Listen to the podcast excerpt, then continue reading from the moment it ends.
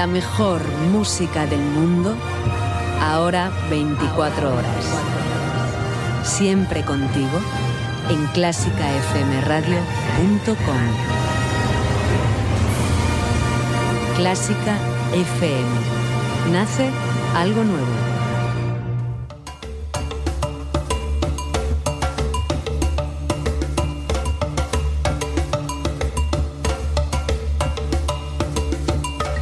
Saludos a todos nuestros oyentes desde clásicafmradio.com. Soy Rosa Zarzuela y tengo aquí a mi lado a Paloma Zarzuela. Hola, un saludo a todos. Estamos en Arqueomúsica, el programa en el que descubriremos músicas de todos los rincones del planeta, músicas de las antiguas culturas, instrumentos tradicionales y costumbres que aún se conservan hoy en día. Recuerda que también nos puedes encontrar en la página web de clásicafmradio.com, en el Facebook de Clásica FM Radio y en el Twitter con el hashtag Arqueomúsica. A través de estos canales puedes compartir con nosotras tus preguntas, comentarios o tus recomendaciones y hasta si quieres proponer el tema de un programa. Sí, habéis oído bien. A partir de ahora podéis proponer una cultura, un instrumento o un lugar que os apasione y nosotras investigaremos a fondo para hablar de ello en el siguiente programa. Siguiendo la petición que nos llega de Coral Martín desde Salamanca, en el programa de hoy pondremos rumbo al sudeste asiático, más en concreto a Malasia, un país muy cercano al Ecuador con unas tradiciones y costumbres muy tropicales. Bienvenidos a Arqueomúsica. Comenzamos.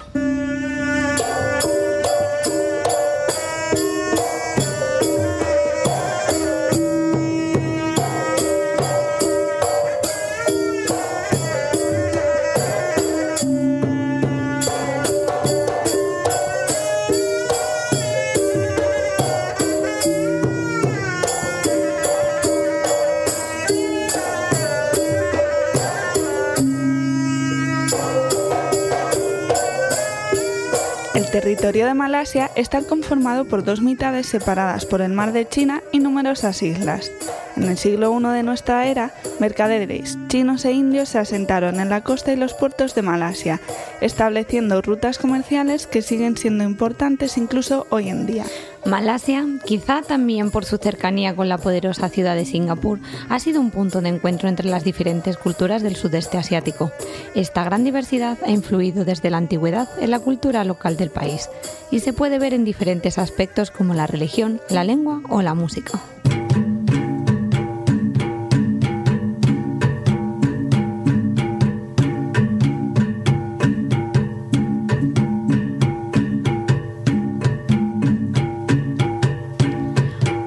Tradiciones más destacadas de la cultura malasia es el Wayang Kulit, un teatro de títeres y sombras original de la isla de Java, pero que pronto se extendió por los territorios vecinos.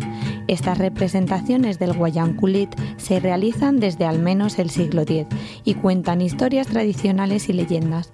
No se consideran tanto como un espectáculo, sino más bien un ritual comunitario en el que se hacen ofrendas a los espíritus.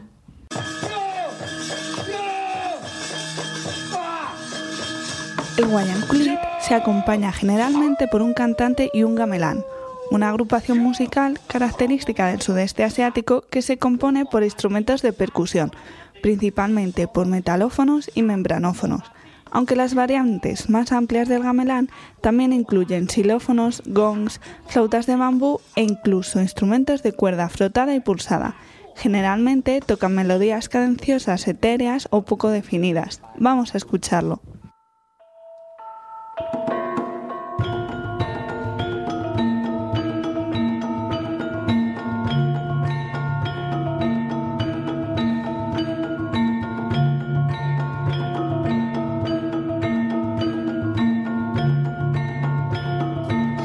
Otra agrupación orquestal tradicional de Malasia es la conocida como Nobat. Nobat es la orquesta real que toca la música más solemne para la corte en ocasiones especiales como funerales reales o enlaces matrimoniales. Se trata además de una insignia real y era tan relevante que, por ejemplo, las ceremonias de coronación no quedaban validadas si no se escuchaba el Nobat.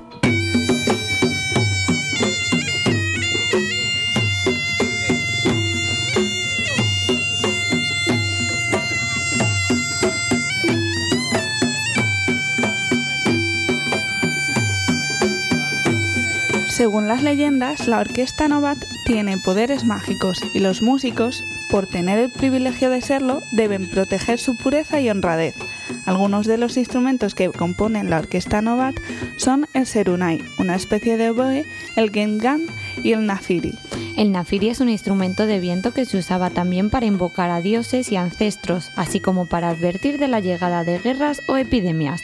Es similar a una trompeta y mide entre 25 y 45 centímetros. Tiene tres agujeros. Además cuenta con doble lengüeta y generalmente están fabricadas con hojas de cocotero o fragmentos de bambú seco. Así es como suena el nafiri.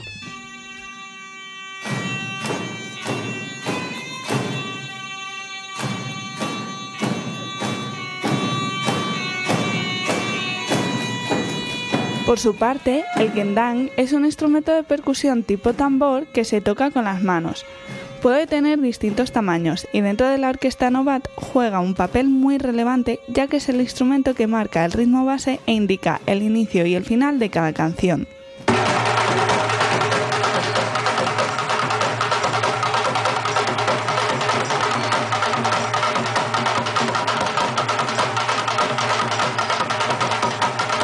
Pero sin duda, una de las tradiciones musicales más conocidas de toda Malasia es el compán. Actualmente se practica en todo tipo de celebraciones sociales, desde desfiles hasta recepciones de personajes ilustres, pasando por bodas e incluso eventos deportivos. Sin embargo, los orígenes de este conjunto de percusión se remontan al siglo XIII.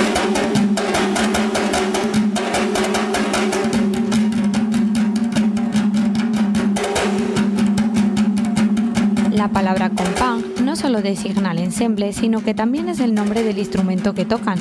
Se parece a una pandereta sin sonajas y suele tener un diámetro de entre 25 y 40 centímetros. Se toca en grandes grupos de personas que pueden estar sentadas con las piernas cruzadas, de pie o andando, dependiendo del evento en el que estén actuando.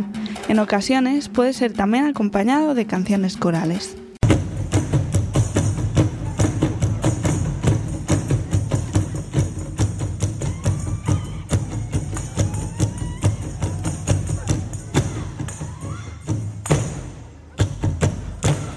Con el objetivo de combinar tradición y modernidad, conectar la diversidad musical mundial y juntar en el mismo escenario a reconocidos músicos de todos los continentes y músicos indígenas de la isla de Borneo, se celebra cada verano en Malasia el Rainforest World Music Festival, congregando a miles de aficionados de los cinco continentes. Y con Rhythm in Bronze, uno de los grupos que lucha para conservar el patrimonio musical de Malasia, terminamos este programa. Hasta la próxima. Adiós.